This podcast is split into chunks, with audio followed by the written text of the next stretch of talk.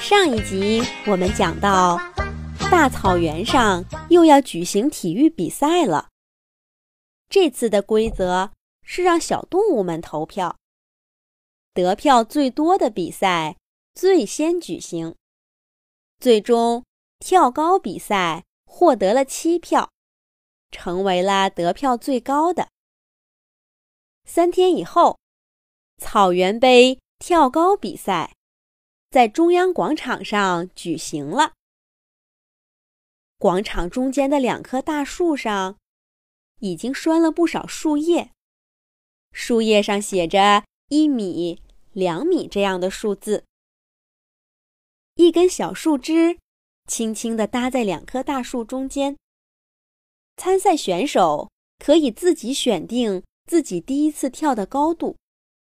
如果三次都没有跳过，就会被取消比赛的资格。小鹿和小羚羊这些报名参加比赛的小动物们，已经在运动园区做热身活动了。裁判员黑猩猩正带着三只松鼠兄弟检查场地。其他的小动物们都来观看比赛了。他们三个一群，两个一伙的。挤在中央广场的周围，虎皮鹦鹉和小鸟们在树上叽叽喳喳的叫个不停。大象伯伯扬起长鼻子，低的叫了一声，大声宣布：“比赛开始了！”第一个跳的竟然是大象伯伯。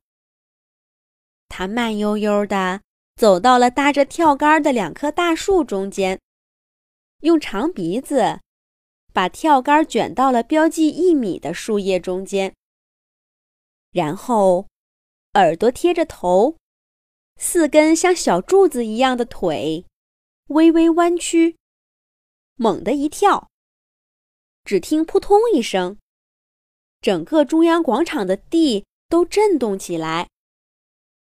把正在计分的三只松鼠兄弟给震飞了。黑猩猩也被扬了一身的土，眼睛都睁不开了。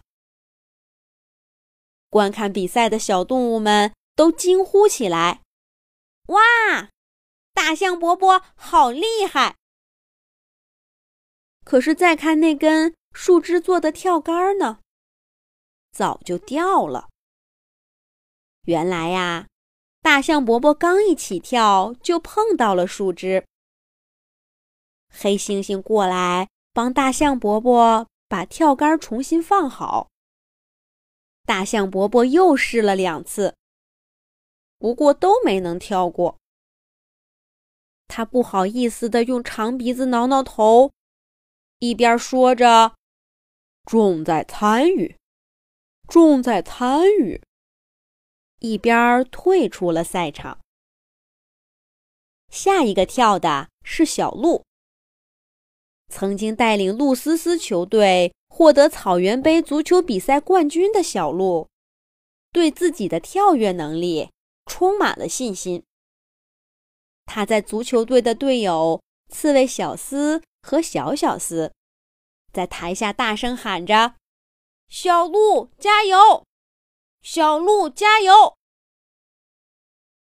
小鹿请黑猩猩帮忙把跳杆放在了两米高的位置，然后他退到赛场边儿，助跑，来到跳杆旁边，猛地起跳。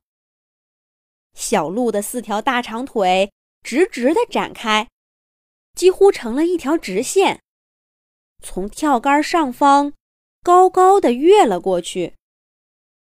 连尾巴尖儿都没有碰到跳杆上，成功了！小鹿完美的跳出了两米的好成绩。不过，因为助跑的速度太快了，它落地以后还又跑了一段才停下来。三只松鼠兄弟在记分牌上给小鹿的名字后面写上了两米。台下的小动物们鼓掌为小鹿祝贺。刺猬小斯和小小斯拍着爪爪大喊：“小鹿最棒！小鹿最棒！”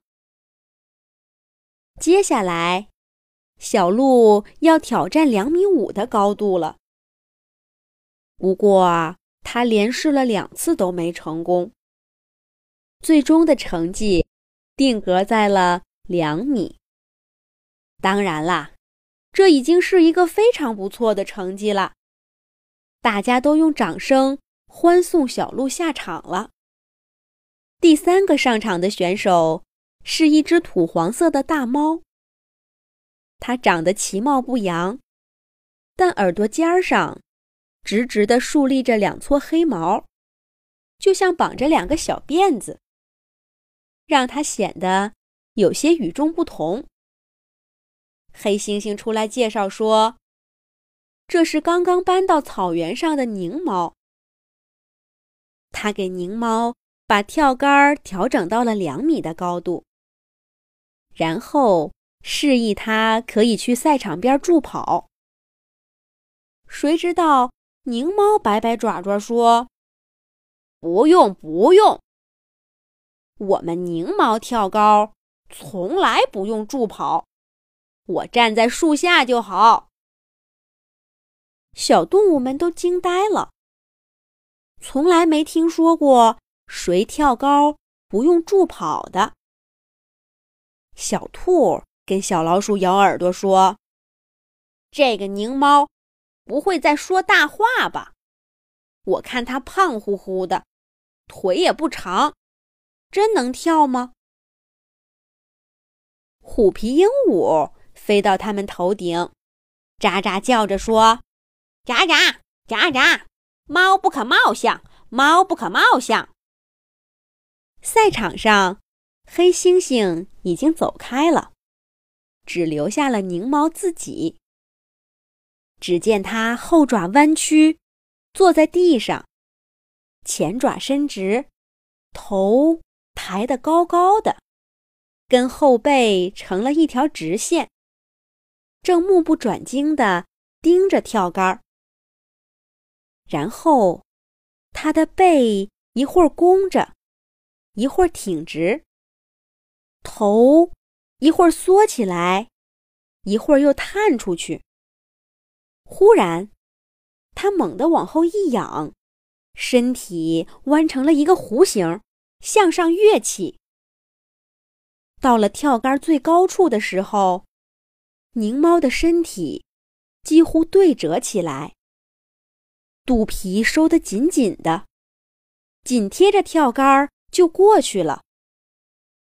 整个跳跃过程又快又轻盈，落在地上一点声音都没有。台下的小动物们都看呆了。狞猫都落在地上好一会儿了，大家才想起来鼓掌。小兔冲小老鼠竖起大拇指，连声说：“厉害，真厉害！”虎皮鹦鹉还是喳喳叫着，喳喳喳喳，猫不可貌相，猫不可貌相。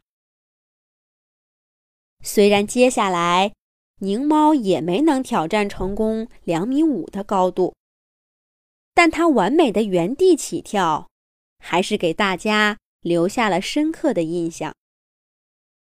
不过啊，精彩的赛事还在后面呢。狞猫之后上场的，是一只奇怪的小老鼠。据说是从大沙漠里特意赶来参加比赛的。